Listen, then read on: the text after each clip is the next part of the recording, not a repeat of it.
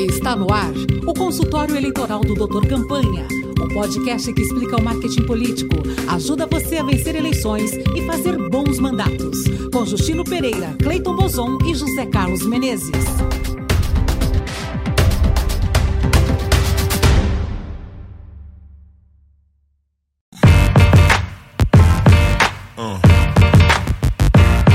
Palpite, palpite, palpite. Palpite de Piracicaba. Boa sexta-feira, queridos e queridas ouvintes da Rádio Brasil Atual. Tudo bem, Cleiton Bozon? Tudo bem, Justino? Tudo bem, Menezes? Tudo bem, ouvintes da Rádio Brasil Atual? Tudo bem, Zé Carlos Menezes? Tudo bem, esperançosos ouvintes da Rádio Brasil Atual, de que tudo se resolva nesse domingo, ilustres colegas. E tudo bem com você, Marcos Soares, diretor do ABC Dados, o principal, a principal empresa de pesquisas do ABC Paulista. Tudo bem, Marcão? Tudo bem, Justino, Cleiton, Menezes. Vamos lá, aos palpites. Bem, pessoal, é, esse programa vai ser diferente dos outros, porque esta sexta-feira é a véspera da eleição, não é? Então, a gente convidou aqui o Marcos, um cientista político, especialista em pesquisas, para acompanhar a gente na, no nosso palpitão. A gente vai discutir aqui rapidamente, hora baseada em pesquisa, hora em feeling, hora em palpite mesmo, o que, que vai rolar na, na, nas eleições. Né? O que, que vai rolar nesse domingo. É, e aí eu vou com, começar com o palpite número um, que é o seguinte... Prepara os atabaques, está... né? tá, vamos lá. Prepara tabaque, pre... faz a oferenda, pega a bola de cristal, de cristal. agora vai. A questão é o seguinte, pessoal, eu quero saber o palpite de vocês, o primeiro palpite, sobre como os malandros de sempre vão burlar a questão de deixar os celulares com os mesários para que não seja possível fotografar o voto e mostrar para quem comprou o voto. Então, até as eleições agora em 20, a pessoa que vendia o voto ia lá na, na, na urna, fotografava a telinha, chegava lá fora, mostrava, olha, votei no fulano e recebia os outros 50 contos que, que vai acontecer? Como é que vai ser feita essa burla? Ou não vai haver burla? É, José então, Carlos Menezes. Vão tentar levar um segundo celular e vai dar confusão. Conversando com os malandros que forjam aí por algumas candidaturas, né, tentam, tentam comprar votos, um amigo meu descobriu o seguinte: a campanha vai ter uma caixa de celulares que quando o cara que vendeu ou a moça que vendeu o voto for votar, ela leva um celular reserva. É, então, chegando aí. na mesa, ela entrega o dela, ou Tudo ele entrega o dele, e fotografa com esse, com esse, com esse, esse celular reserva, que ninguém vai dar baculejo no eleitor para ver se não tem outro, né? E Marcão, você, nosso convidado, que partido fará no Brasil a maior bancada na Câmara dos Deputados? Ele. Eu, eu, eu acho que o mais provável é que PT e PL façam as maiores bancadas. Estamos juntos. Não é possível dimensionar, mas eu acho que eles devam crescer um pouco para além, mas não muito mais para além do que, do que tem hoje. Mas seguramente devem, essas devem ser as duas maiores bancadas. É, vocês devem ter visto essa semana, semana passada, não me lembro, o DIAP divulgou o levantamento que eles fazem regularmente né, sobre isso, é, Departamento Inter, Intersindical de Assessoria Parlamentar, é, que eu acho que é a fonte mais segura para fazer esse tipo de projeção. E eles projetaram é, um crescimento pequeno desses dois partidos, mas, é, segundo eles, devem ser os mais, as duas maiores bancadas. É, enfim, eu me lembro de ter visto, por exemplo, que a, a, a bancada da federação, PT, PCdoB, PV, é, mais é, a federação federação PT-PCdoB, PV mais PSOL mais PSB somaria alguma coisa perto de 130 cadeiras. Né? É, Cleiton, você que é o nosso especialista na área digital. Em, em 2018, nós tivemos vários fenômenos de pessoas que estouraram no voto e que não eram conhecidas na, na, no cenário político brasileiro, e soube-se depois, nós soubemos, né, porque o público deles já os conhecia, que eram pessoas que vieram, que eram influencers, eram fortes no mundo digital. Cleiton, o seu palpite. É, na eleição de 2022 não vai entrar nenhum, nenhum desses. Não tem nenhum ali para entrar. É uma eleição em que os partidos tradicionais eles estão retomando, os políticos tradicionais estão retomando força, retomando poder. Claro que pode entrar figuras como Tiririca, por exemplo, mas Tiririca vem de outros carnavais, ou algumas figuras que já têm peso, já têm mandato, e que aí também está usando aí a mídia social um pouco melhor. Mas não vai entrar nenhum cara, nenhuma figura que nasceu e brotou no, no mundo digital. Esse é, esse é o meu palpite. E agora indo para São Paulo, PSDB, que já foi o, o, a fortaleza política de São Paulo, que, que está meio sendo desmontado. Quantos deputados federais você estima que o PSDB fará no estado de São Paulo nessas eleições? No estado de São Paulo, eu acho que deve cair. É, e, de novo, vou me referenciar nesse estudo do DIAP. Eles estão projetando entre seis e nove cadeiras para o PSDB é, em São Paulo, uma média de sete. Essa é a projeção do DIAP.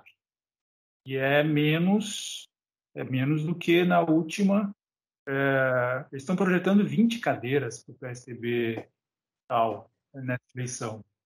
Pessoal, vamos para a eleição de senador em São Paulo.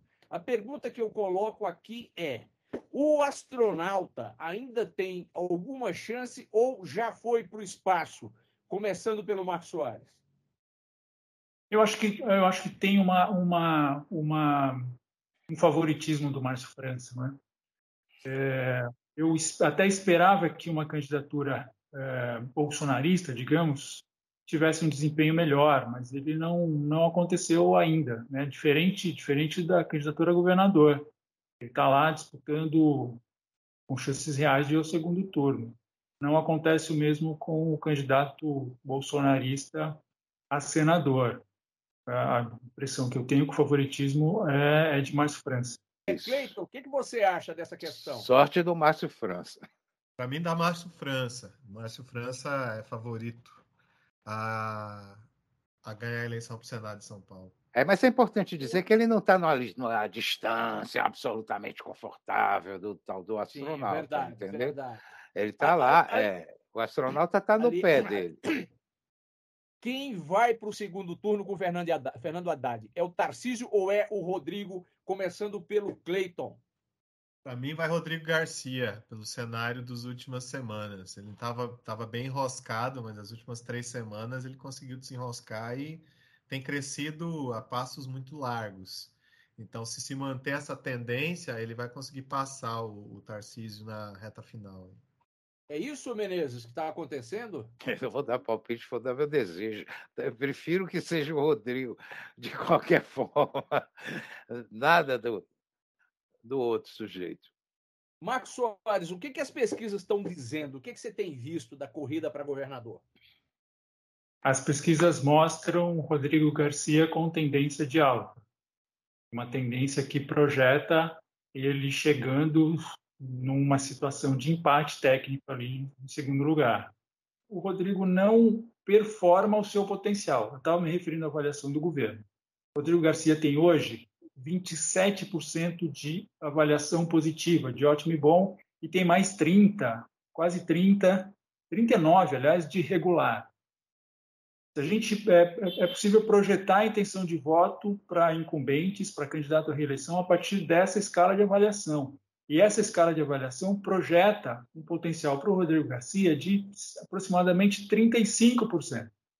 Ele não alcançaria no primeiro turno, mas ficaria muito perto disso.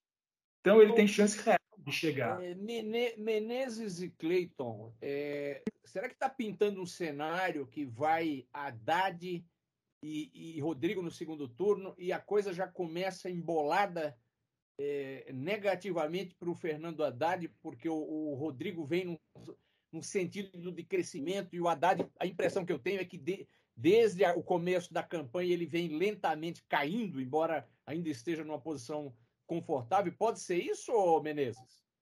Acho que sim.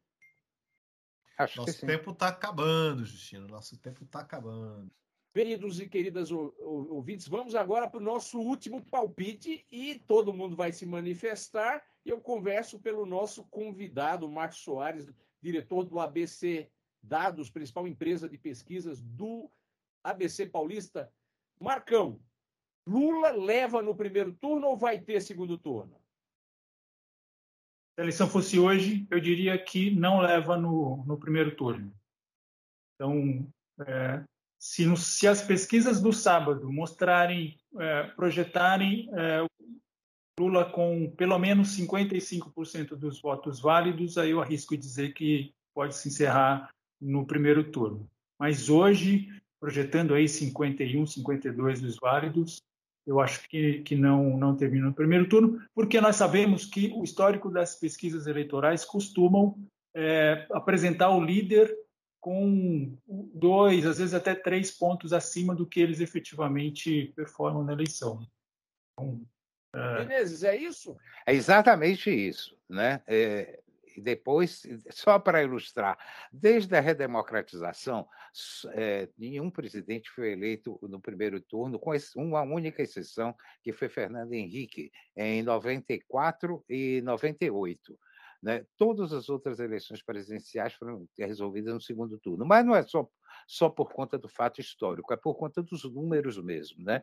E ainda tem o risco também, porque ajudar nisso, da tal da abstenção. Eu volto a insistir né? a questão de clima é importante, o sistema de transporte entra na renda, e as classes de menor é, poder aquisitivo são as que costumam ter mais abstenção. Então, isso prejudica ainda, pode prejudicar mais o, o nosso amigo, o presidente ex-presidente Lula. Eu acredito no segundo turno, com certeza. Embora gostar, é, eu preferiria que essa eleição fosse resolvida no primeiro turno. Tem ainda o medo da violência, tá? que pode também levar muita gente a se abster, porque estão acontecendo fatos que nunca aconteciam nas outras eleições. Só uma curiosidade: ninguém viu um adesivozinho dos carros dessa eleição, né? o que reflete bem o medo das pessoas de declararem voto. Então, a gente tem também esse outro fator. Tem muita gente declarando voto em um e outro que, na verdade, vai chegar lá e vai ser outro assunto.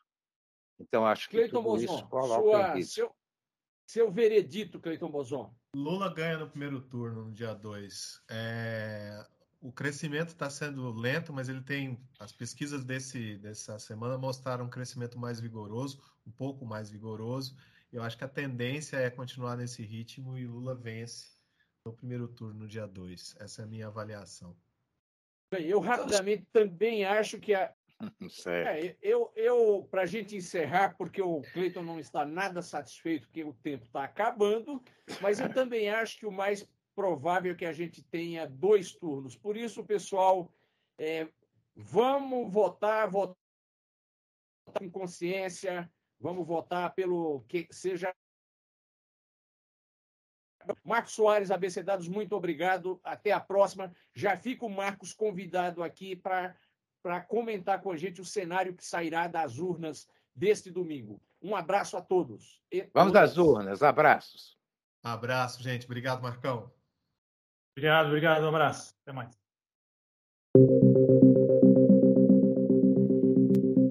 Foi o consultório eleitoral do Doutor Campanha, o podcast que explica o marketing político, ajuda você a vencer eleições e fazer bons mandatos. Com Justino Pereira, Cleiton Bozon e José Carlos Menezes.